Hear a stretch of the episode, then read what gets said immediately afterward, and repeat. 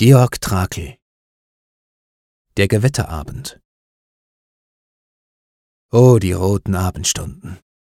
Flimmernd schwankt am offenen Fenster Weinlaub, wirr ins Blau gewunden.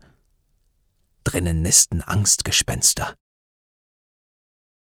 Staub tanzt im Gestank der Gossen. Klirrend stößt der Wind in Scheiben. Einen Zug von wilden Rossen. Blitze grelle Wolken treiben. Laut zerspringt der Weiherspiegel, Möwen schreien am Fensterrahmen, Feuerreiter sprengt vom Hügel und zerschellt im Tann zu Flammen. Kranke kreischen im Spitale, bläulich schwirrt der Nachtgefieder. Glitzernd braust mit einem Male Regen auf die Dächer nieder.